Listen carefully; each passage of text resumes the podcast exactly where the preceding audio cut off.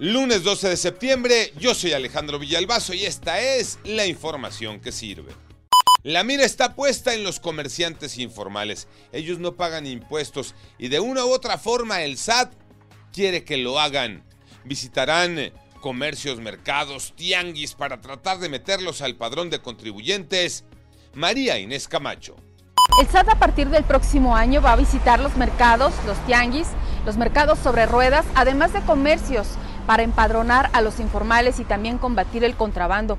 El objetivo también es el incremento del padrón de las personas que pagan impuestos en nuestro país, así lo afirmó Jesús Rodríguez Ambrís, presidente de la Asociación Mexicana de Contadores Públicos.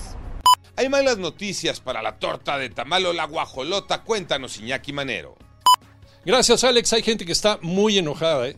Un ranking de comida internacional que dio a conocer el sitio especializado que se llama Taste Atlas reveló los 50 peores platillos callejeros en el mundo. En el top 10 figuran dos muy mexicanos. En sexto lugar aparece la chilanguísima torta de tamal. Y en el séptimo, los tacos de tripa. Lamentablemente, la guajolota representa el desayuno de muchos capitalinos porque se vende en prácticamente cada esquina del Valle de México.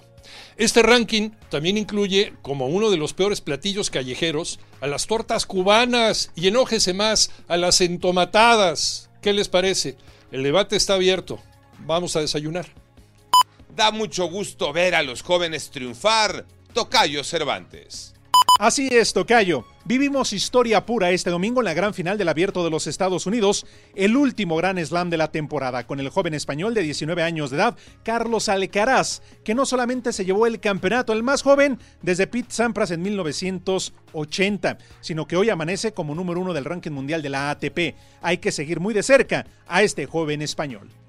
Yo soy Alejandro Villalbazo, nos escuchamos como todos los días de 6 a 10 de la mañana, 88.9 y en digital a través de iHeartRadio. Pásenla bien, muy bien, donde quiera que estén.